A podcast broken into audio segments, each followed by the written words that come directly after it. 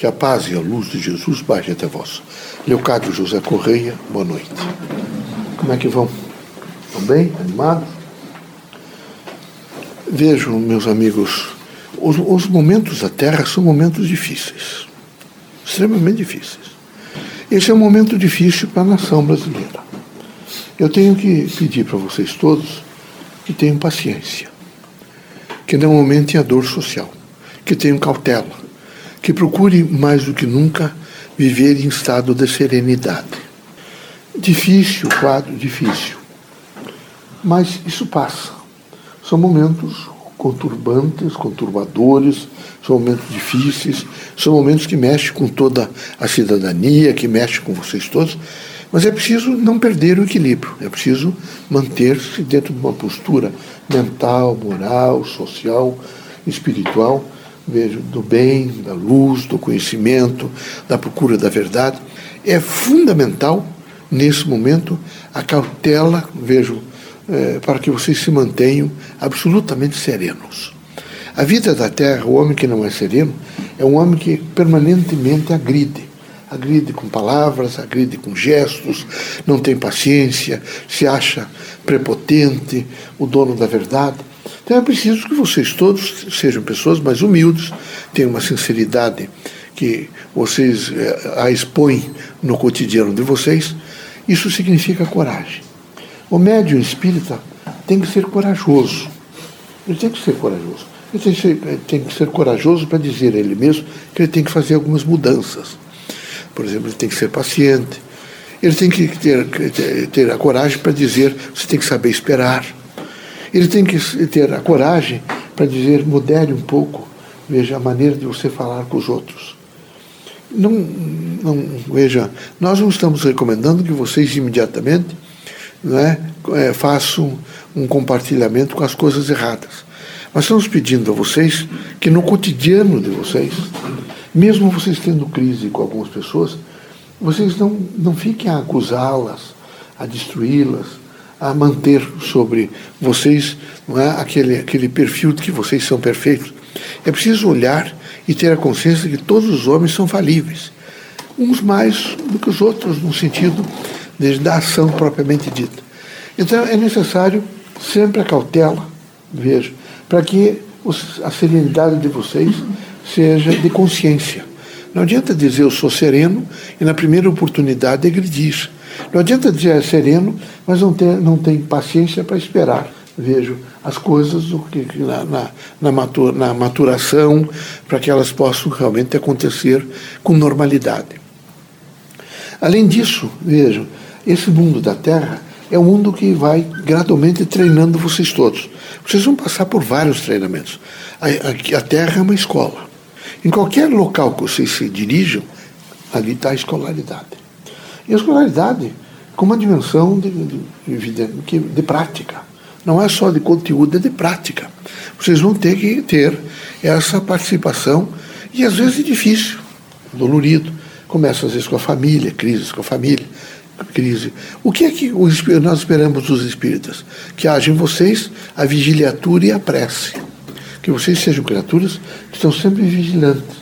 Quando nós falamos vigilantes, eu percebi que vocês quase pensam que nós estamos mandando vocês colocarem travas nas janelas, que vocês coloquem nesse momento travas nas portas. E nós estamos preocupados é com vocês. Não sabem é travar um pouco a língua, é travar nesse momento essa ideia de ficar permanentemente achando defeitos dos outros, é travar um pouco esse ímpeto para se dizer superior aos outros, é travar esse processo de, de, de, de imposição, não é? eu conheço mais que os outros. A doutrina dos espíritos é a doutrina da humildade. O grande processo espiritista é da humildade. Um país pobre como o Brasil, pobre de cultura, ele é rico potencialmente, mas ele é pobre de cultura. Então nós temos que dizer a todas as pessoas: vocês, alguns, ascenderam essas universidades, fizeram cursos. Vocês têm, alguns de vocês, trabalharam muito e ascenderam um pouco na escala social. Isso não, não autoriza vocês a serem criaturas pernósticas, a serem criaturas que hum, ficam eh, se sobrepondo aos outros, olhando os outros como se os outros fossem inferiores. Não. E isso dá a vocês a responsabilidade, vejo, vocês entendem que é um número grande parecido com vocês, não é?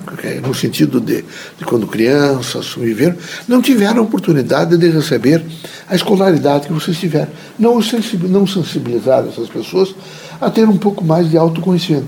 Porque me, me, me parece sempre muito importante que vocês todos fortaleçam um pouco, vejam, esse instituto do autoconhecimento. É muito importante vocês se perguntarem muito durante o dia quem eu sou. Como é que eu sou como irmão, como filho, como parente? Como é que eu sou como amigo das pessoas que me circundam? Como é que eu sou como trabalhador? Eu tenho que conhecer um pouco a minha vida. Eu não posso ser uma pessoa que não fico pregando nesse momento uma proposta do Evangelho de Cristo, que é de renúncia, que é de trabalho, mas eu não me avalio. Só falar não vale. Então, a proposta nossa é de humildade. O médium espírita é um médium que não quer exaltação. É um médium que, por mais que ele possa fazer e distribuir caridade, amor, fazer desprendimento, ele não tá, não sobe numa cadeira, bate palma, olha para mim e veja como eu sou importante. Não é nenhuma. O médium espírita é uma pessoa que tem que ser modesto, tem que usar de uma sinceridade, a sua singularidade, às vezes mediúnica, diferente dos outros, não lhe autoriza de maneira nenhuma a ser alguém que venha se impor aos outros. A nossa proposta é uma proposta coletiva, é uma proposta, vejo, de igualdade, é uma proposta de amor, portanto, de desprendimento. Essa dimensão, vejo, de benevolência, não é? ser bom, essa proposta de trabalho, quem não está nos eitos do trabalho não descansa nunca. São as pessoas que estão sempre insatisfeitas, sempre. E sempre achando defeitos dos outros, e não em si. E essa, essa oração e vigiliatura me dá condições de me conhecer melhor e rapidamente me corrigir. Eu tenho que me corrigir em algumas coisas. Eu tenho que fazer o esforço da correção. Esse esforço da correção, às vezes, é difícil. Porque eu me acostumei, me acostumei a me achar formidável, eu me acostumei a achar que eu não erro, eu me acostumei a achar que eu sou não é, superior aos outros, eu me acostumei a achar que comigo não acontecerá isso. Não, meus amigos. O que acontecer com o vizinho do lado, de cima, de baixo, poderá acontecer com vocês. Vocês são todos iguais, são seres humanos e que erram. Todos, a falibilidade caminha com todos os outros, até por causa da escolaridade da Terra. O que vocês precisam é, corajosamente, nessa força do autoconhecimento, né, ser o que vocês são. Vocês terem a coragem de fazer a expressão do que são. Isso é difícil, extremamente difícil.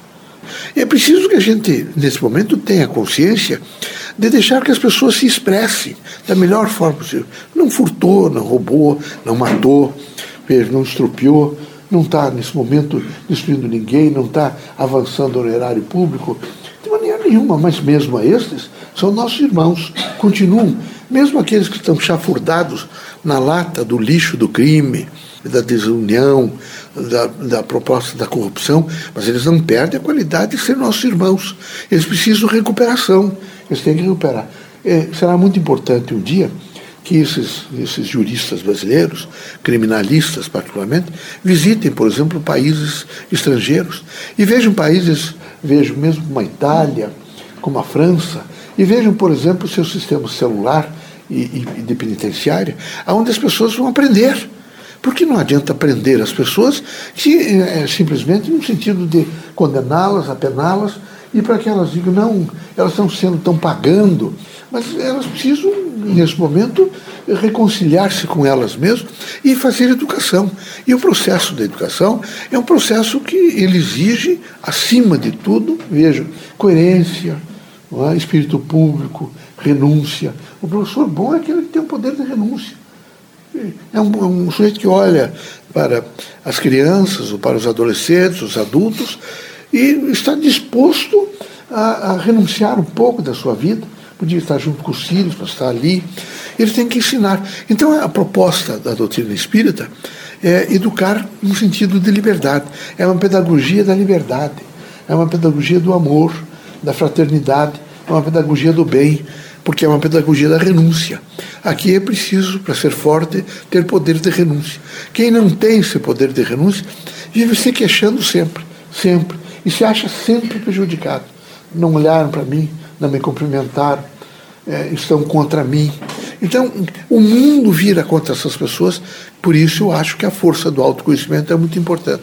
Espero que vocês façam o caminho para o autoconhecimento numa expressão de legitimidade de vocês se aceitarem, de vocês assumirem realmente a consciência que vocês são. Isso dará a vocês uma liberdade extraordinária para vocês agenciarem o mundo, viverem com dignidade no mundo, tenham coragem, porque é preciso muita coragem aqui, e não perderem a esperança. A esperança não pode ser quimérica. A esperança ela deve ser, não é? esse Antônio está trabalhando na palavra acontecente. Ele diz, sem a possibilidade, vejo, de você fazer, você pegar o passado, o presente, imediatamente colocar alguns elementos para construir o futuro, você tem dificuldade de fazer esperança acontecente. Esperança realizante. Esperança que vai permitir que as coisas se concretizem, que vocês tenham, em face desse protocolo que vocês criaram da esperança, a possibilidade de materializar.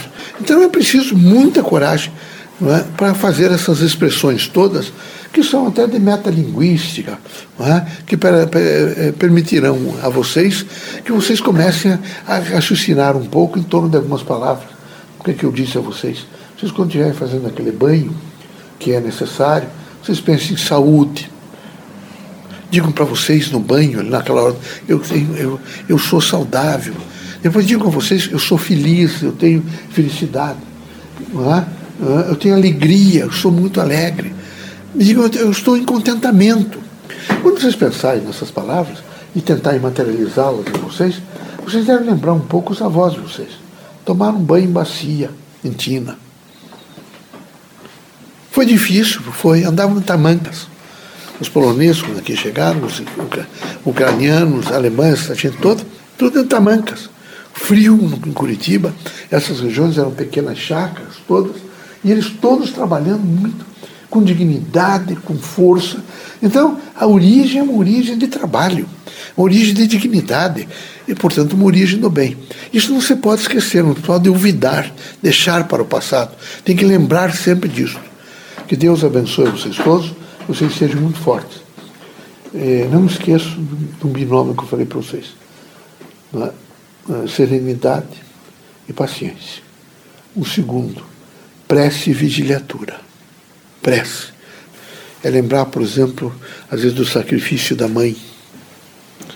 Lembrar do sacrifício das pessoas que, para vocês serem criados, às vezes diminui até a comida para vocês irem para a universidade um sacrifício extraordinário de algumas pessoas. Então, é lembrar desse momento de alegria, lembrar de momento de reunião de vocês em família.